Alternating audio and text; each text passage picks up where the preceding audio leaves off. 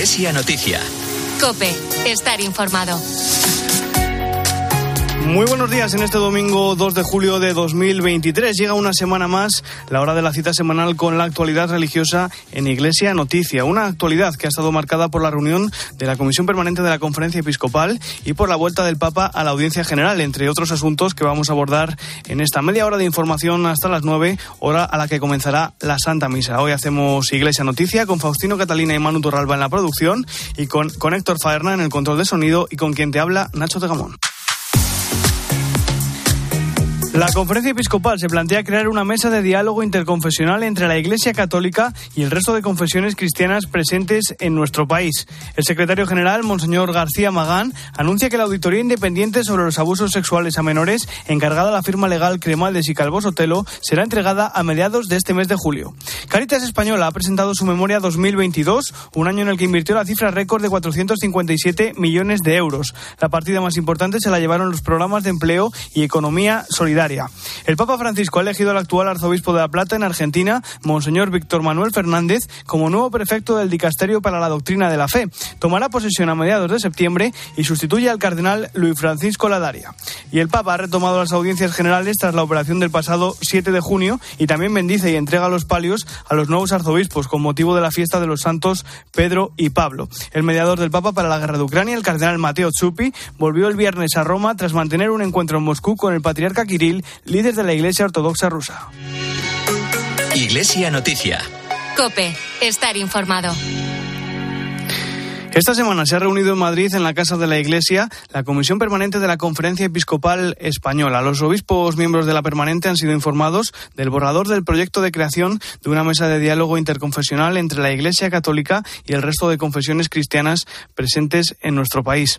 En la linterna de la Iglesia, el secretario técnico de la Subcomisión Episcopal para las Relaciones Interconfesionales y el Diálogo Interreligioso, Rafael Vázquez, ha explicado el sentido de esta iniciativa. Después de mm, cerca de un año de trabajo con las otras iglesias, además de todo el trabajo que llevábamos anteriormente con ellas de buenas relaciones institucionales y de colaboración conjunta, pues surgió la idea de hacer, bueno, crear un espacio de diálogo con una cierta oficialidad en el que las iglesias pudiéramos tratar temas que nos afectan a todos. Ahora ese documento será presentado al resto de obispos en la Asamblea Plenaria de noviembre. Además, se ha preparado un borrador sobre las retransmisiones de las celebraciones litúrgicas y se ha informado de los preparativos del Congreso La Iglesia en la Educación, Presencia y Compromiso, que se celebrará en dos fases, el próximo mes de octubre y en febrero de 2024, entre otros temas. Ya en la rueda de prensa, el secretario general de la Conferencia Episcopal fue cuestionado, por ejemplo, por la posición de los obispos ante las elecciones generales del próximo 23 de julio. Monseñor Francisco César García Magán señaló que los fieles no necesitan orientaciones porque son lo suficientemente inteligentes, pero sí recordó que como ciudadanos todos tenemos el compromiso de contribuir al bien común y en ese sentido recordó que la democracia no se acaba cuando se introduce el voto en la urna. Participar en unas elecciones es una muestra de responsabilidad ciudadana y de responsabilidad social, aunque es verdad que hay, hay una contribución al bien común y a lo que es a la sociedad, no se acaba y no se termina con depositar una papeleta en una urna cada cuatro años ni ahí se termina la democracia.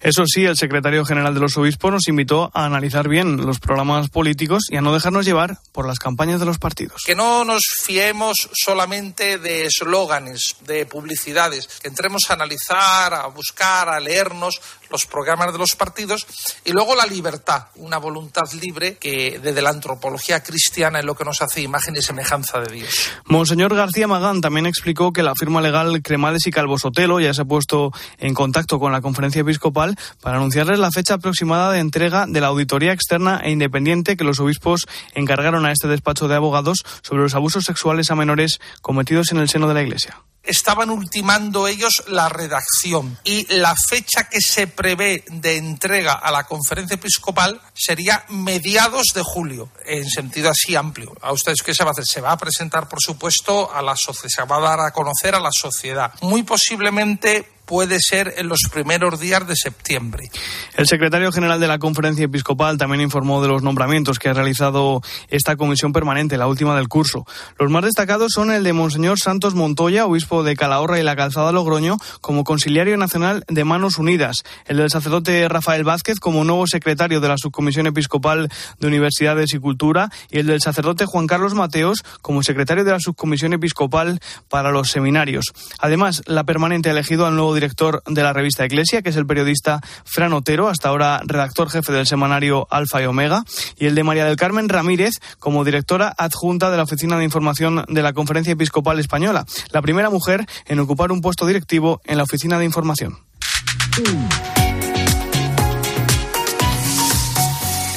Más cosas. Caritas Española ha presentado esta semana su memoria de actividades correspondiente al año 2022, un año marcado por los últimos coletazos de la pandemia de la COVID-19, pero también por la emergencia humanitaria provocada por la invasión de Ucrania. Como señalaba en la rueda de prensa la secretaria general de Caritas, Natalia Peiro, la institución invirtió en 2022 una cifra récord, superando en un 13% la cantidad de 2021 la factura de la guerra, de todas estas situaciones, de la salida de la pandemia y de la inflación, a invertir una cifra récord que este año se sitúa en 457,2 millones de euros. 54 millones de euros más que, el año pasado invertidos por la Confederación. De esos más de 457 millones de euros invertidos durante 2022, la partida más cuantiosa, 117 millones, estuvo destinada a los itinerarios de inserción sociolaboral y a las empresas de inserción, que volvieron a superar los programas de acogida y asistencia. Con estos recursos se consiguió atender a un 11,7% más de personas en busca de empleo que el año anterior. A pesar de muchas dificultades, a pesar de que la crisis de, de la guerra de Ucrania comenzaba a debilitar el crecimiento del empleo y las posibilidades de empleo, Caritas Española quiso seguir apostando por esa creación de empleo como una prioridad principal y logramos aumentar una vez más los recursos invertidos en estos programas de economía solidaria.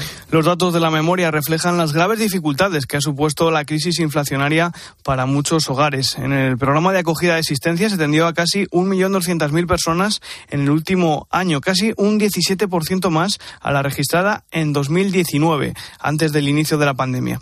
La mayoría de las personas atendidas recibieron ayudas para la alimentación, para el pago del alquiler o para las facturas de los suministros. En concreto, la vivienda se ha convertido para muchos de ellos en un pozo sin fondo para sus presupuestos.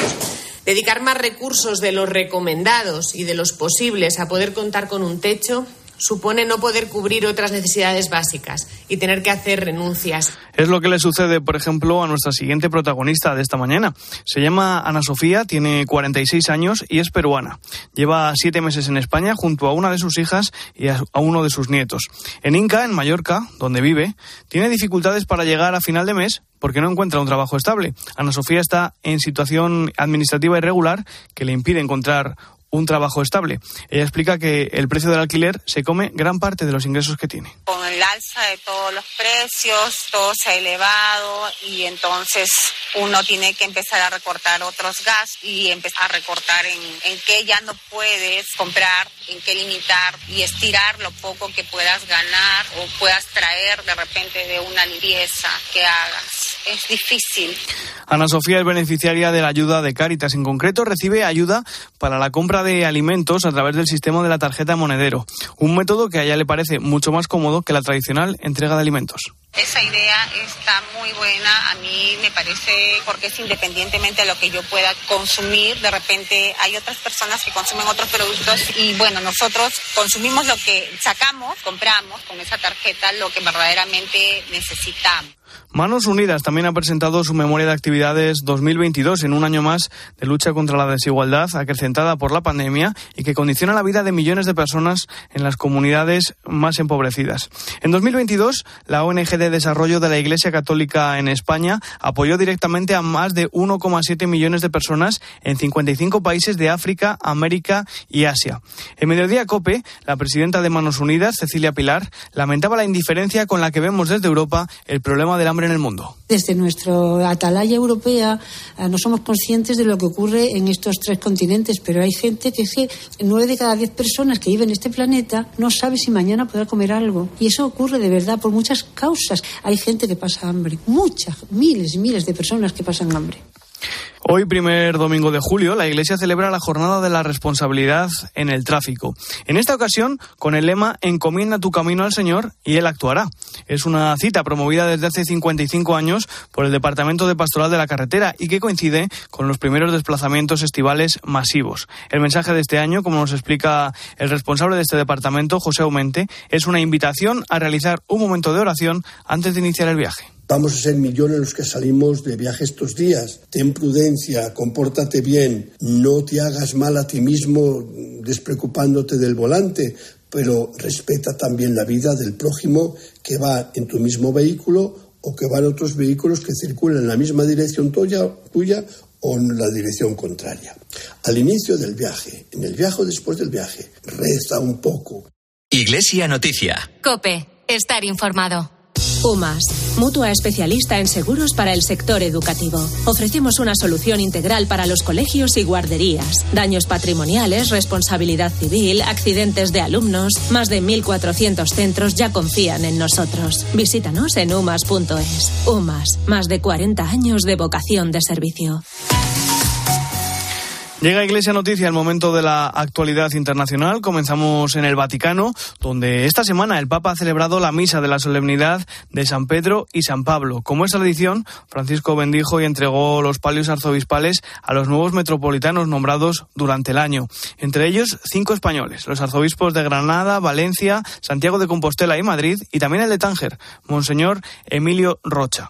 Nos lo cuenta ya todo la corresponsal de COPE en Roma y el Vaticano, Eva Fernández. Buenos días, Eva. Muy buenos días, Nacho. La festividad de San Pedro y de San Pablo es sin duda una de las ceremonias más solemnes que se celebran en San Pedro.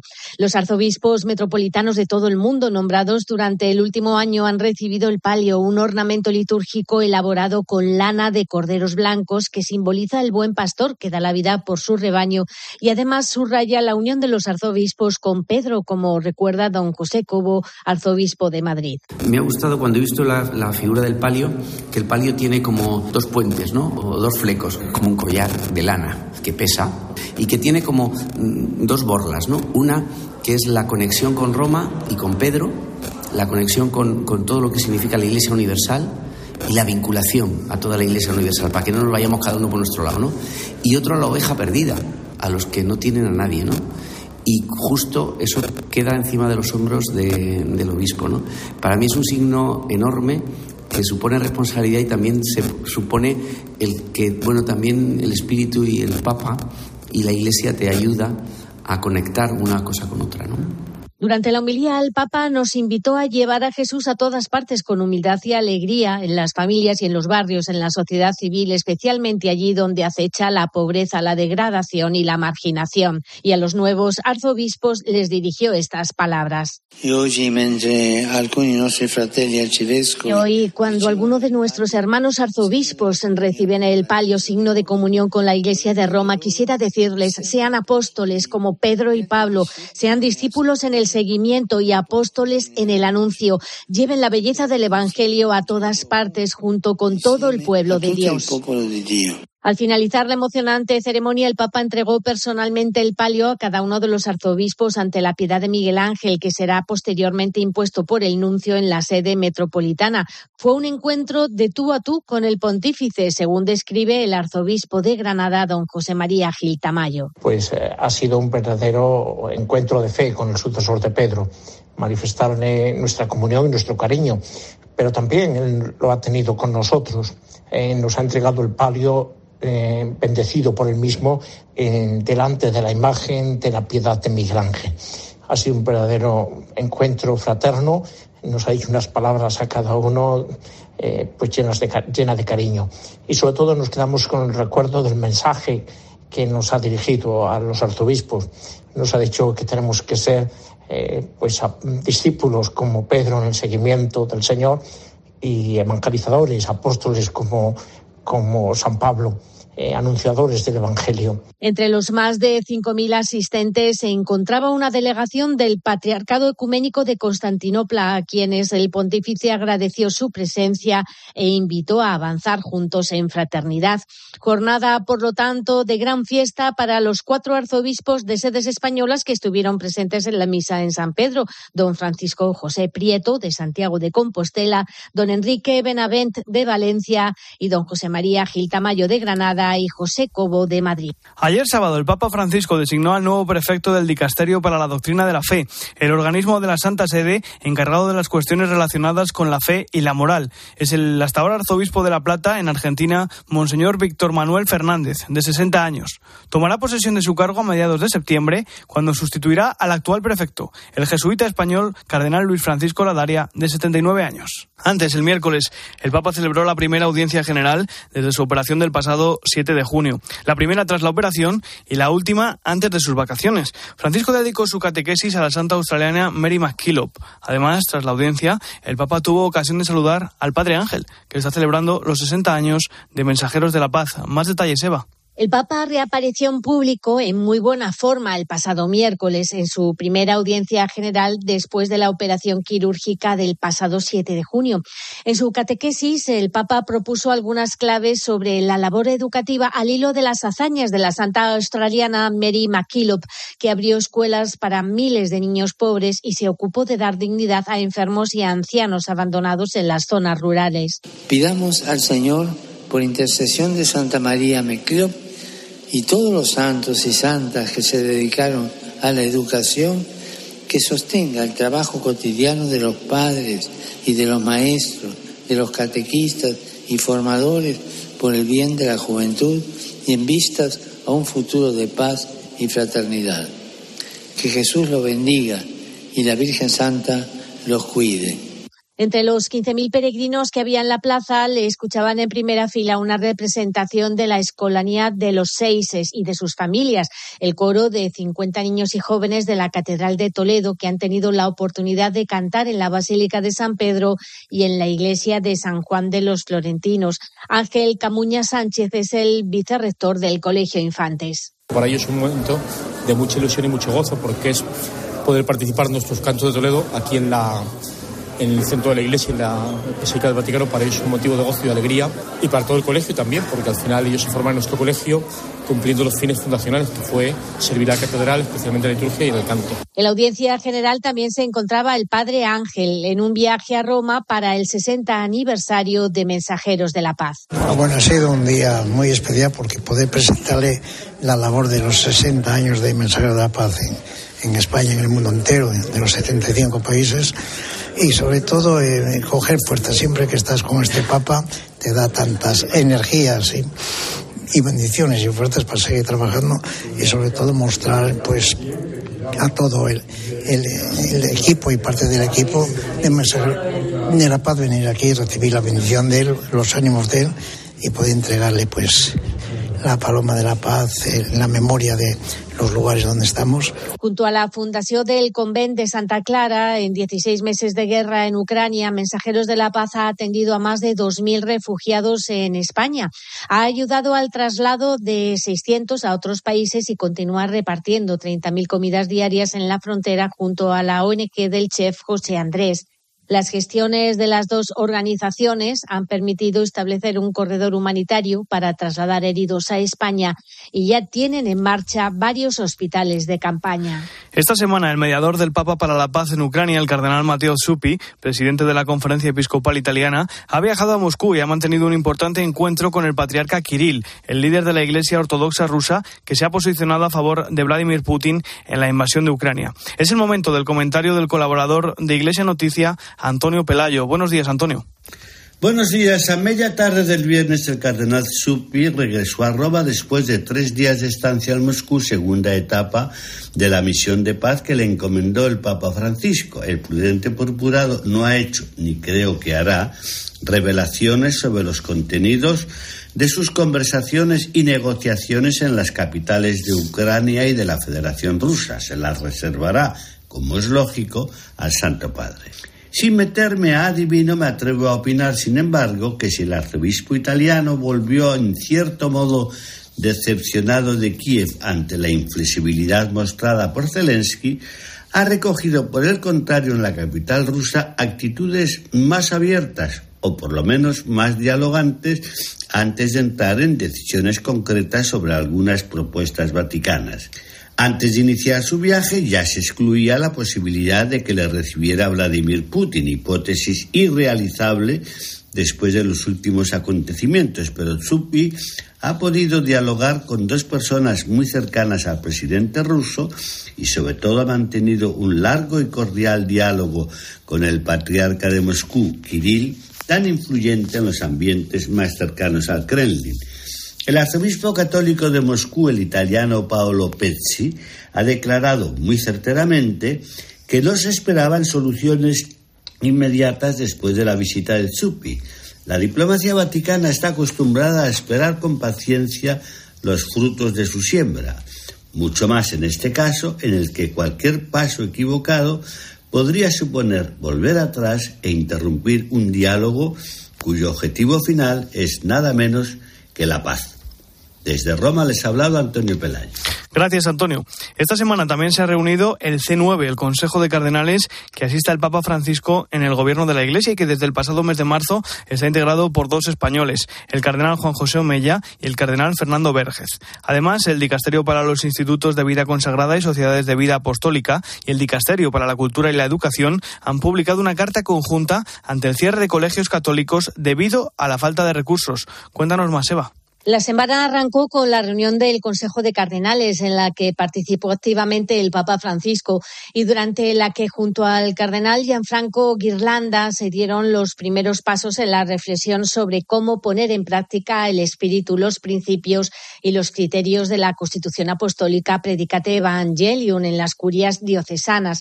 Otro de los temas de calado fue el próximo sínodo de octubre con una actualización de los pasos dados en los últimos meses aportada por el cardenal Mario Greg.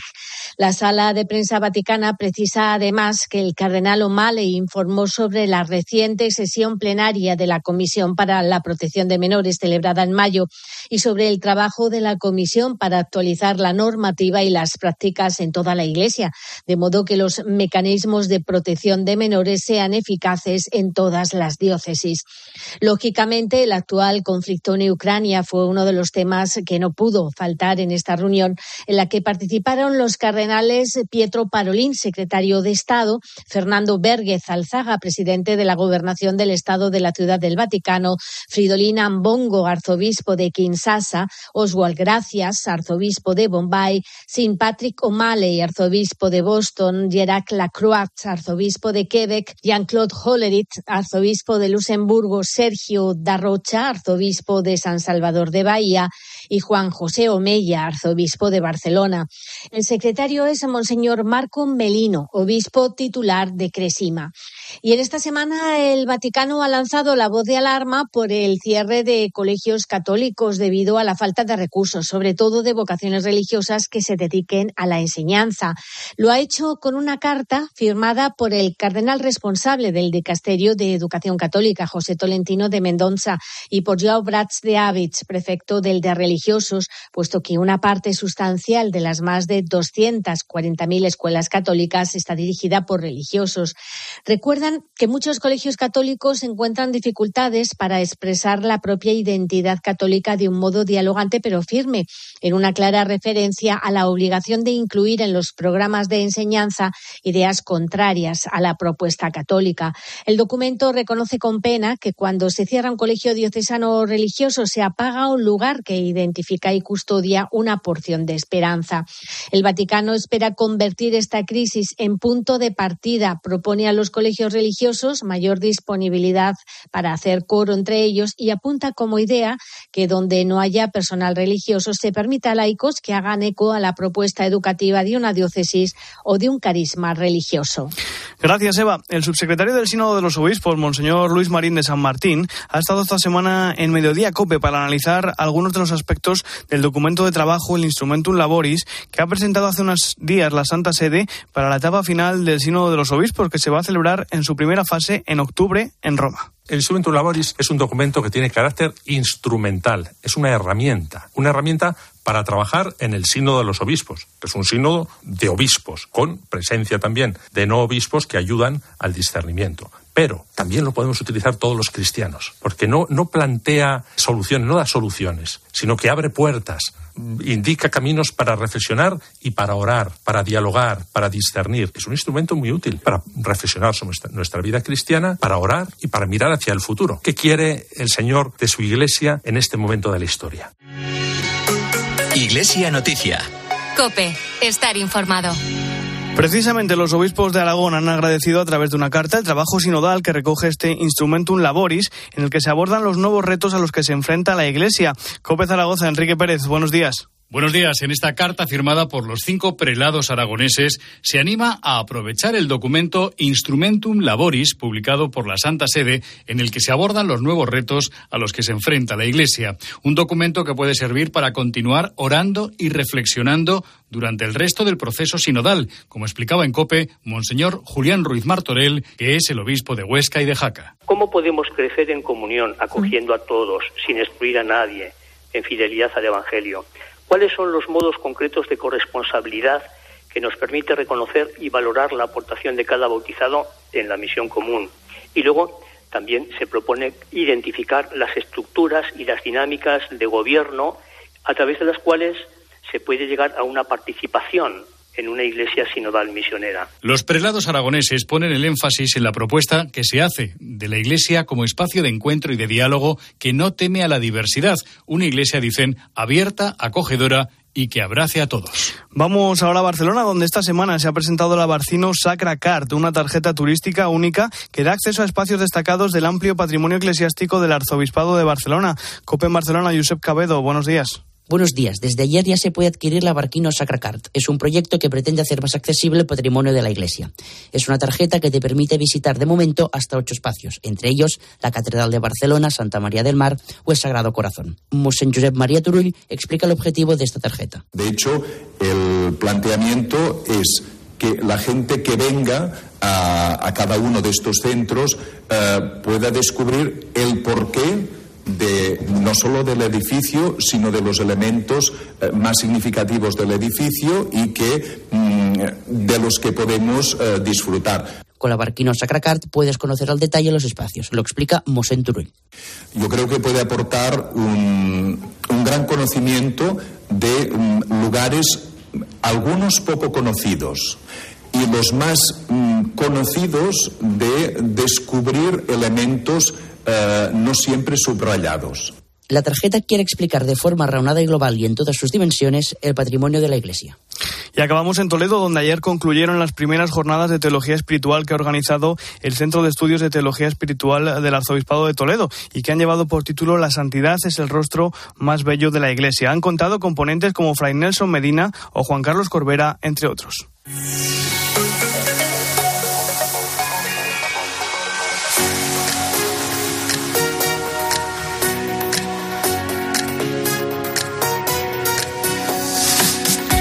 Hasta aquí el informativo Iglesia Noticia, programa 1835, en este domingo 2 de julio de 2023, fiesta de los santos, proceso martiniano y justo, mártires. Hoy nos despedimos con un gran agradecimiento, en concreto con 654.000 gracias, en mayúscula, para cada uno de los oyentes que cada domingo nos escucháis y que sois 97.000 más que la anterior oleada del EGM. Gracias por seguir respaldando la programación socioreligiosa de esta casa. Nosotros volvemos dentro de siete días. Ahora te quedas con la última hora y después la Santa Misa. Feliz domingo, un saludo de Nacho de Gamón.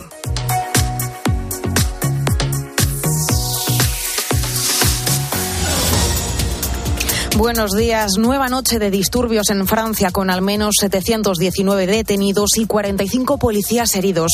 Es ya el quinto día consecutivo de protestas. Se siguen sucediendo los saqueos, sobre todo en la capital y en ciudades como Marsella o Lyon. Ante este clima de tensión, el presidente francés Emmanuel Macron ha suspendido su visita de Estado a Alemania. Aquí en España en las últimas horas se han producido dos presuntos asesinatos de violencia machista.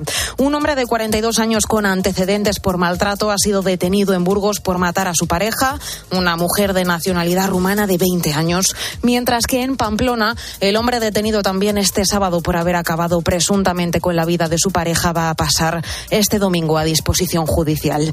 Y tenemos también que seguir hablando del drama migratorio en la ruta canaria. Al menos 51 personas han muerto en un nuevo naufragio tras pasar ocho días a la deriva.